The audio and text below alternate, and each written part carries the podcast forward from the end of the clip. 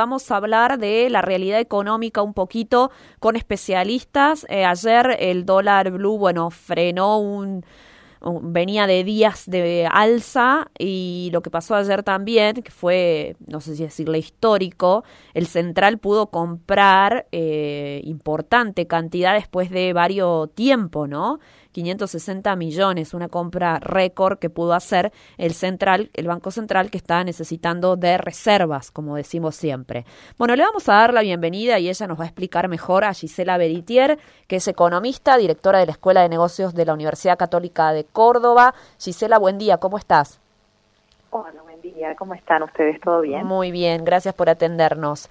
Eh, bueno, ¿qué, análisis podemos hacer del dólar ante unas últimas jornadas por ahí turbulentas en las que vimos que todos los tipos de dólares suben, todos en una jornada? Eh, pasó también que, por ejemplo, el dólar financiero llegó a una brecha del 100% con el oficial. ¿Qué, ¿Qué, implica esta brecha tan grande? ¿Cómo podés eh, adentrarnos un poco en ese tema? Bueno, aquí es importante primero ver de dónde venimos, ¿no? La verdad es que eh, desde hace dos semanas ah, estamos en una situación en la cual los diferentes inversores eh, dejaron de querer comprar deuda en pesos. Si bien ahora justo ayer se renovó un vencimiento importante y lograron eh, que se renovaran esos vencimientos, la realidad es que eh, eso, eso que pasó hace dos semanas atrás, en donde los inversores empezaron a huir de los bonos en pesos, empezó a marcar como un, un hito, ¿no? En donde empezó a alterarse los dólares financieros. Eh, así, la verdad es que, bueno, cuando salen, huyen de pesos, siempre se van al dólar, ¿no? Entonces esto también impactando en los dólares financieros y también en el dólar blue. Paralelamente, se da la situación en la cual firmamos un acuerdo con el Fondo Monetario Internacional en el cual queremos fortalecer o debemos, tenemos la obligación de fortalecer las reservas del Banco Central, que para que la gente nos entienda, las reservas son la rueda de auxilio que tiene un gobierno para poder financiar gastos al exterior, como lo que tiene que ver con la energía, pago de deudas o importaciones en general para financiar el ciclo económico. La realidad es que cuando se firmó el acuerdo con el Fondo Monetario, lo que se estimaba era que las reservas pudieran acumularse y lograr una fortaleza, ¿no? Venimos de reservas muy, muy bajas desde que empezó la corrida cambiaria del 2018 a la fecha. Y, eh, y el gran problema de la Argentina, Fernanda, tiene que ver con que eh, en Argentina siempre estamos sufriendo con la falta de dólares. No hay dólares. Y Argentina es un país que necesita dólares para poder producir. Y en el medio usamos dólares para un montón de cosas, ¿no? Para el colchón, para, eh, para ahorrar, para resguardarnos de la inflación. Y también, y justamente por ese motivo es que nos faltan dólares para poder producir. Eh, se dio la situación también histórica que, no lo veíamos, no sabíamos que iba a ocurrir, que se dio después de la firma del fondo, que fue la guerra entre Rusia, y Ucrania. Y esto impactó en el precio de los combustibles. Entonces, impactó negativamente por el precio de los combustibles en términos de importaciones, porque importar combustibles se nos hizo muchísimo más caro, también, pero nos impactó, nos impactó positivamente en el tema de que el precio de los bienes y las materias primas aumentó muchísimo. Entonces, estamos con momentos de exportaciones récord y se supone que si tenemos exportaciones récord deberíamos acumular reservas, pero eso no se dio. ¿Por qué? Entonces, ¿por qué no se dio? Porque en definitiva las reservas se utilizaron para pagar vencimientos de deuda que teníamos anteriormente y también para financiar estas importaciones. Y acá vamos con el tema de las importaciones para entender por qué el CEPO. Bien. ¿no? Eh, hoy tenemos importaciones que se nos van, o sea, teníamos antes del lunes, eh, Viste que vimos que la, presidenta hablaba del Festival de Importación. ¿Es real eso? bueno, en realidad se refería a cuáles son las tres fuentes de egreso, ¿no? Que, en las cuales se está yendo el dinero. Sí es cierto que de abril, si nosotros nos fijamos en los datos del INDEC del primer cuatrimestre, de enero a abril, las importaciones crecieron en un eh, 40% y las exportaciones crecieron en un 28% con precios históricos, récord, ¿no? Entonces, sí es cierto que las importaciones crecieron más que las exportaciones. En ese contexto vemos que los dólares hoy que se van por importaciones se van, por un lado, por el pago de la energía que se volvió más cara, por otro lado, por el tema de el crecimiento económico. Hay que decir que eh, nuestro país, para nuestro sector productivo, para poder crecer, necesita producir y necesita importar. Y eh, incluso la OCDE acaba de ajustar hace días atrás el crecimiento de la Argentina hacia el alza en un 3,6%. Entonces, eh, en ese sentido, para poder hacer que esta exportación, o en realidad este crecimiento económico siga financiándome, es necesario administrar bien esas importaciones. Y en último lugar, que ahí es donde va a atacar este cepo, es la sobrefacturación de importaciones.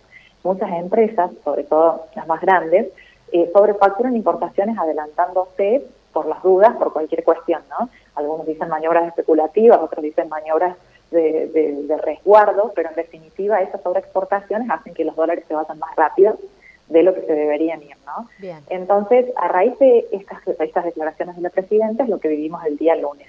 Y así, eh, bueno, este nuevo cepo empezó a alterar aún más los dólares financieros, aún más el dólar blue. Hay que decir que el dólar blue está influido por varios sectores, ¿no? Porque, por ejemplo, uno de los sectores que más eh, estaba, que no sabía qué iba a pasar es el turismo, ¿no? Los operadores de turismo eh, dejaron de recibir plata en pesos, solo recibían dólares para poder hacer pagos al exterior, entonces eh, ese es uno de los motivos, ¿no? Porque impactaron en la suba del dólar blue.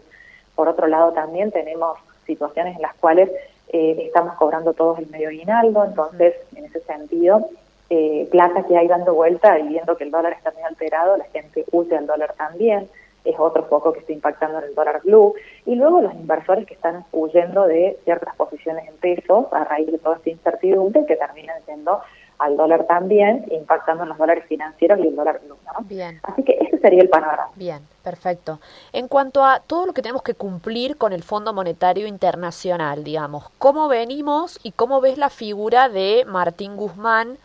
Por ahí, a lo mejor él tiene una buena, una imagen mejor en el trato con estos organismos internacionales, pero está como debilitado en la economía más interna, por así decirlo, en la micro. Un poco eso te quería preguntar. Bueno, aquí en realidad eh, hay toda una situación, ¿no?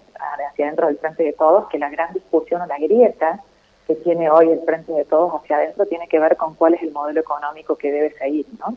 Eh, tenemos un eh, Martín Guzmán y Alberto Fernández que es más conservador, porque en definitiva lo que están buscando es tener ciertos equilibrios como pide el Fondo Monetario, y una Cristina que es más osada, que está diciendo que el déficit fiscal no es el problema, ¿no? sino que los problemas son los monopolios y los oligopolios. Claro.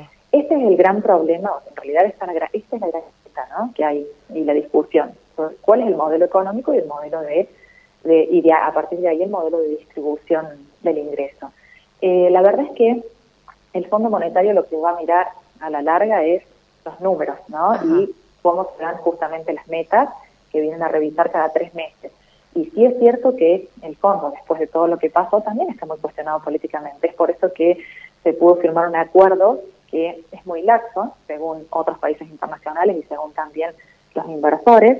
Y hasta ahora, en la primera revisión del fondo, no habiendo cumplido ninguna de las metas que se, que se habían estimado en materia de inflación, acumulación de reservas y también de déficit, eh, el fondo aún así consideró que se iba bien y desembolsó los 3.000, casi 4.000 millones de dólares que entraron en el día de, de ayer a las reservas del Banco Central. Entonces, la realidad es que el fondo tampoco no puede, o sea, ¿qué es lo que veo yo, Fernanda? Que no puede largarle la mano claro a un préstamo o un gobierno multimillonario en donde ellos también están muy cuestionados. Claro, claro. Y entre estos dos modelos que vos decís que uno los escucha o digamos ve cuáles son las medidas, la política de Martín Guzmán avalada por Alberto Fernández, pero cuando habla Cristina eh, da una especie de, cátedra de su mirada y su modelo que ella eh, cree que debería ser eh, dónde deberíamos pararnos, digamos, en el medio. ¿Cómo ves vos eh, lo que plantea uno y otro? Bueno, ahí sí es en realidad una discusión puramente ideológica. Ah, bien. La verdad es que... Eh, Pero déficit sí, déficit no. ¿Cómo es? No, bueno, es que justamente, ¿no? En realidad la ortodoxia separa en que el problema de todos los males de un país es el déficit fiscal, ¿no? Y que en definitiva por el déficit fiscal existe la presión tributaria, existe también la, inflación porque eso se financia con emisión, suponiendo que la emisión viene directamente con eh, por, la, por la inflación también. Es el punto extremo de ortodoxia. En el punto extremo de la heterodoxia, que es el pensamiento de Cristina Fernández de Kirchner, es que el déficit fiscal no es el problema, sino que hay un montón de causas eh, estructurales, si se quiere, como los monopolios, oligopolios y especulación, que son los que atentan contra el modelo económico, que el déficit fiscal no es problema porque países como Estados Unidos tienen los déficits fiscales más altos del mundo y no tienen el problema que nos estamos planteando nosotros. Entonces, una escuela es la ortodoxia, otra escuela es la, la, heterodoxia. ¿Qué pienso yo? O sea, en lo particular creo que hay que ser pragmático. ¿no? La realidad es que en un país como Argentina, que ya lo, lo decía eh, el premio Nobel, eh, un premio Nobel del año 1973, eh, Custex se llama, eh, hablaba de que en realidad en la economía, cuando uno analiza los modelos económicos, están los países de Oriente y de Occidente, y Japón como el modelo de todo lo que se tiene que hacer bien, y Argentina como el modelo de lo que tiene que, de todo lo que no se cumple en los libros económicos. Claro. Entonces, creo que aquí, eh, y la verdad que hay bibliotecas enteras escritas sobre nosotros, ¿no? Entonces yo creo que allí lo, lo real es que hay que ser pragmáticos, ¿no? Ver, por ejemplo, la inflación. La, hay, la, ¿Es causa la emisión? Bueno, sí es causa, pero no solamente la única, ¿no? Hay que buscar también cuáles son las otras causas, por ejemplo, el inercial. Yo no puedo fijar un contrato de alquiler, una ley de, si tengo una ley de alquileres que se actualiza hacia los precios pasados, ¿qué plan antiinflacionario voy a poner si tengo una ley de alquileres que después al, fin de año me actualiza con la inflación de el 70 o el 80 que vamos a terminar este año? Claro. Entonces, digo, no es solamente la emisión, ¿no? Estamos viendo que en Europa, por ejemplo, las inflaciones que están teniendo tienen que ver con la guerra entre Rusia y Ucrania, porque no es emisión. Claro. Entonces, eh, digo, eh, eh, yo creo que acá, más que parar con discusiones ideológicas que finalmente no terminan resolviendo los problemas, lo mejor es ser pragmáticos y tomar todo lo que hay para hacer mejor plan. Claro. Tengo dos preguntas más. Eh, ¿Crees que puede haber más medidas del Banco Central? Hablaban ayer de poner más trabas al turismo para que no sea otra forma de por donde se vayan eh, dólares. Digo, eh, los servicios, ya en este cepo de importaciones, los servicios también se ajustaron bastante, igual que los bienes. Pero ayer se hablaba de que además de lo que ya se está pagando, podría haber más medidas.